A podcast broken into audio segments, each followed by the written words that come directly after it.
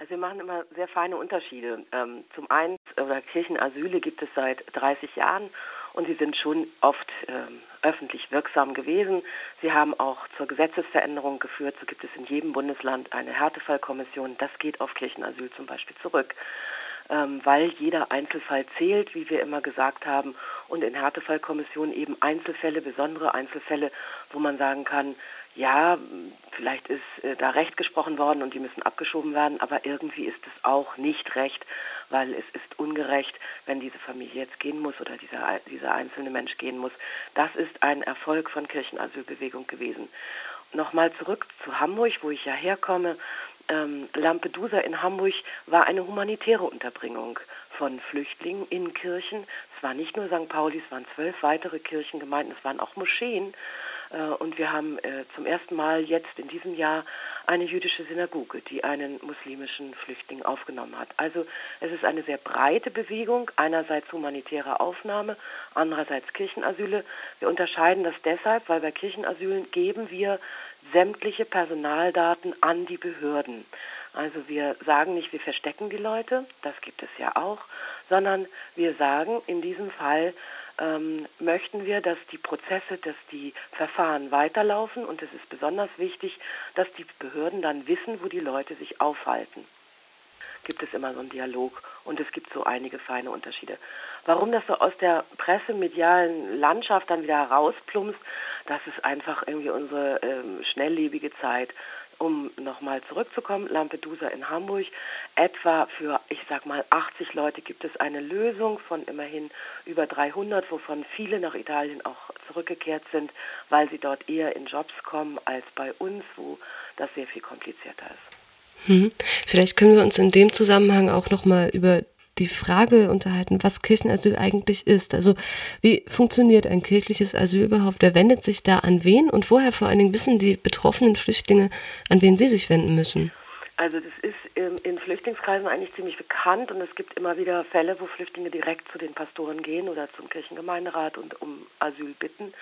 Das ist ja kein offizielles Asyl, sondern es ist ein symbolisches Asyl. Wir haben keine äh, staatlichen Aufgaben, das wollen wir auch nicht tun. Ähm, aber wir filtern Fälle heraus, wo es sich zum Beispiel um besonders verwundbare Personengruppen handelt. Also die alleinstehende Frau mit Kindern, ähm, der behinderte Mann, ähm, der schwerst traumatisierte junge Mensch. Das sind Momente, wo wir sagen, da ist eine Rückschiebung innerhalb Europas nicht unbedingt angesagt, aber vor allen Dingen nicht ins Herkunftsland. Und so ist es auch entstanden. Es haben sich damals äh, vor 30 Jahren eben Menschen umgebracht, weil sie zurückgeschoben werden sollten in ihre Herkunftsländer, weil man ihnen nicht geglaubt hat. Und Kirchenasyl hilft eigentlich, diese Glaubwürdigkeit von Flüchtlingen wiederherzustellen. Es gibt dann sozusagen Zeugen für diese Geschichte, die der erzählt. Es gibt Beweise, also es werden Beweise gesichert, wie Gutachten hergestellt und so weiter, um irgendwie diese Beweislage nochmal zu verändern und zu sagen, dies ist ein Fall, der müsste eine Anerkennung kriegen. Und so ist das eigentlich eine sehr ja, aufreibende Klein-Kleinarbeit. Trotzdem in der Masse der Zahlen kann man sagen, dass mehrere tausend Menschen sonst nicht mehr hier wären. Ähm, Sie haben das gerade schon erwähnt, dass Sie zum Beispiel auch ja, mit den Behörden auf eine Art zusammenarbeiten, dass Sie die Daten weitergeben. Ich habe auf der Internetseite kirchenasyl.de auch ähm, von Aufrufen gelesen, dass Sie sich dort an Gemeinden wenden, die eben sich sozusagen, wenn ich das richtig verstehe, für kirchliches Asyl anbieten und öffnen. Deswegen die Frage, welche Netzwerkarbeit muss denn im Vorfeld geleistet werden, damit eine Kirche bzw. eine Gemeinde sich dazu bereit erklärt, asylsuchende Personen überhaupt aufzunehmen? Das ist ganz wunderbar, dass inzwischen irgendwie überall Asylbewerberheime ja entstehen und überall auch ähm, in jeder Kommune eigentlich zu finden sind und viele Ehrenamtliche dort arbeiten. Und die kommen manchmal aus den Gemeinden, die sind vernetzt mit den äh, vor Ort tätigen, ich sag mal, flüchtlingssolidarischen Gruppierungen. Und diese Mischung macht dann auch oft ähm, die ersten Deutschkurse, die Angebote für die Kinder und sieht dann, ähm, dass nach zehn Monaten plötzlich der Bescheid kommt zurück nach Ungarn, Bulgarien, Malta oder Italien. Und das verstehen viele nicht. Die sagen, aber das ist eine Familie, die ist jetzt hier angekommen, die sind völlig fertig. Warum müssen wir die denn jetzt wieder irgendwie loswerden? Eine syrische Familie nach Zypern, eine syrische Familie zurück nach Italien, wobei die ganzen Verwandten hier in Deutschland sind. Was soll das? Und das sind so die Momente, wo dann eben sehr schnell Kirchenasyle auch entstehen, weil die Menschen einfach diese europäischen Dublin-Verordnung völlig wahnsinnig finden. Und das ist es ja auch, wenn man sieht, wie entwurzelt, wie entkräftet, wie nervlich am Ende Familien sind, wenn sie dauernd hin und her geschickt werden. Und diese Flüchtlingssolidarität und diese Vernetzung zur Kirchengemeinde laufen eigentlich in vielen Orten ziemlich automatisch. Inwiefern schließt eigentlich kirchliches Asyl auch die tatsächlich kirchliche, also religiöse Arbeit und den Hintergrund für die dort beherbergten Personen ein? Wir haben Jesiden, Hindus, Moslems, ähm, alle möglichen ähm, verschiedenen religiösen Richtungen bei uns im Kirchenasyl gehabt, die letzten 30 Jahre und immer noch ähm, sind die da. Ähm, kommen auch immer wieder. Also es hat keine äh, sozusagen, wir brauchen nicht das Vorzeichen erstmal zu diskutieren, sind es nun Christinnen und Christen. Aber ja, es gibt zum Beispiel Konvertiten, also Menschen, die sich vom Glauben, vom muslimischen Glauben abgewandt haben und zum Christentum übergetreten sind oder umgekehrt und deshalb in Gefahr geraten. Auch denen stehen wir bei, natürlich. Aber es ist jetzt nicht eine, eine Voraussetzung, dass wir jetzt erstmal missionarisch tätig werden, bevor wir jemanden ins Kirchenasyl nehmen. Davon kann nicht die Rede sein. Ähm, wir legen sehr viel Wert darauf, dass wir, ich sage mal, mit der Bibel in der einen Hand, aber mit den Menschenrechten in der anderen Hand unsere Arbeit tun. Es ist eine Menschenrechtsarbeit und es ist eine für den Rechtsstaat und die Demokratie eine absolut notwendige Arbeit, denn wir verweisen und machen deutlich, dass es immer wieder Fehler im System gibt und dass Menschen durch diese Fehler wirklich beschädigt werden. Und ich glaube, dies ist von daher auch eine sehr lebendige Bewegung, äh, gerade in dieser Zeit, wo, äh, ich sag mal, ob jetzt wieder gerade vor zwei Wochen über 1000 Menschen ertrunken sind vor Libyen und auf dem Weg nach Europa. Ähm, äh, viele Menschen das nur scheinbar ab und zu interessiert. Also ich glaube, dass dieses hartnäckig an, auf Menschenrechte pochen und immer wieder deutlich machen, hier wird die Menschenwürde verletzt, ist etwas, was wichtig ist. Und zwar nicht nur für die Betroffenen, sondern für unsere eigene Menschenwürde. Zur Information, ich spreche mit Fanny Detloff. Sie ist die Bundesvorsitzende der Ökumenischen Bundesarbeitsgemeinschaft Asyl in der Kirche. Und Frau Detloff, wir haben uns vorhin schon kurz über medienwirksame Beispiele von Kirchenasyl unterhalten. Und genau so eins gab es auch vor nicht ganz so langer Zeit im Raum Augsburg. Da kommen wir auf die rechtliche Situation zu sprechen, denn damals, wenn ich das richtig weiß, war es so, dass die Polizei in die Kirche eingedrungen ist und Sie haben vorhin schon gesagt, Sie halten das in der Regel nicht geheim, die Daten werden schon an die entsprechenden Behörden weitergegeben, aber Stichwort geschützter Raum Kirche, wie sieht es denn da mit der rechtlichen Situation aus? Wir sind kein extraterritoriales Gebiet und Kirche ist froh, in einer Demokratie Kirche sein zu dürfen. Von daher respektieren wir den Rechtsstaat. Und wenn die Polizei oder der Innenminister meint, irgendwie die Polizei schicken zu müssen, in diesem Fall ging es zum Beispiel, dass die Übermittlung nicht weitergegeben worden ist und die Polizei wirklich nicht wirklich Ahnung hatte, dass es sich um ein Kirchenasyl handelt, dann kann sowas passieren. Davon muss jede Kirchengemeinde auch ausgehen, dass das möglich ist. Auf der anderen Seite ist es, ich sag mal, für Innenminister nicht besonders ähm, pressetechnisch äh, klug, äh, so etwas zu oft zu machen, weil es gibt dann schon ziemlichen Aufruhr auch in der Bevölkerung.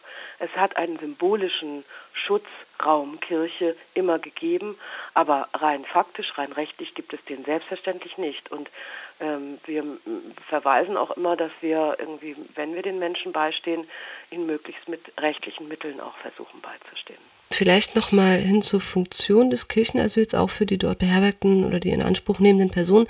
Ich habe gestern einen Artikel gelesen, genau über die Gruppe Lampedusa Hamburg, wo es am Ende oder Anfang dieses Jahres ähm, eine Kritik gab, nämlich dass die Kirche laut den Flüchtlingen nicht mehr im Namen der Flüchtlinge gesprochen habe. Ähm, vielleicht in diesem Zusammenhang, welche Funktionen übernehmen denn die asylleistenden Gemeinden auch im Sinne der Verhandlungen für die Flüchtlinge noch? Das kommt vor. In diesem Fall ähm, wo es darum ging, ähm, bei Lampedusa in Hamburg, würde ich immer sagen, die hatten eigene Spokesman, die konnten sehr wohl ähm, selbst für sich sprechen. Da hat auch Kirche irgendwie letztlich nur versucht, die, die Verhandlungen möglich zu machen zwischen diesen beiden ähm, Partnern. Und Lampedusa in Hamburg, dadurch, dass die eine Gruppenlösung ohne Aufdecken ihrer Namen gefordert haben, war das eine politische Forderung, die leider in Hamburg nicht durchsetzbar war. Das bedauern wir sehr. Das war aber dann auch natürlich eine große Frustration auf Seiten der Flüchtlinge. Und die haben, ich sag mal, alle möglichen äh, Partner dann beschuldigt, irgendwie nicht äh, sie selbst reden zu lassen und nicht für ihre Belange einzutreten. Das kommt immer wieder vor. Ich glaube, dass Kirche wirklich so eine Art Mediation oder Mediator sein sollte. Von daher sitzen wir oft zwischen allen Stühlen. Also vom Rechtsstaat bekommen wir zu hören, dass wir äh, undemokratisch sind und uns nicht an die rechtsstaatlichen Normen halten. Und von den Flüchtlingen bekommen wir zu hören, jedenfalls von denen, die politisch aufgestellt sind, dass wir, ich sag mal, äh, zu paternalistisch agieren würden. Das ist schon lange nicht mehr der Fall, aber wir nehmen diese Kritik hin und ich glaube, dass das so etwas zwischen den Stühlen zu sitzen immer ein ganz guter Ort ist, weil es hat etwas von dem, dass da auch eine ganze Menge Wahrheit dran ist. Ähm, trotzdem, wir versuchen sowas wie Dialoge immer wieder herzustellen, dass die, die Menschen natürlich auch im Kirchenasyl selbst zu Wort kommen, dass sie selbst ihre Belange irgendwann äh, durchführen können. Aber in dem Moment, wo sie im Kirchenasyl sind, sind sie faktisch ohne Papiere, sie sind faktisch ohne Stimme und ganz oft sind sie faktisch kurz vorm Selbstmord. Äh, bis sie so weit sind, dass sie wieder, ich sag mal, agieren können, dauert es eine Zeit.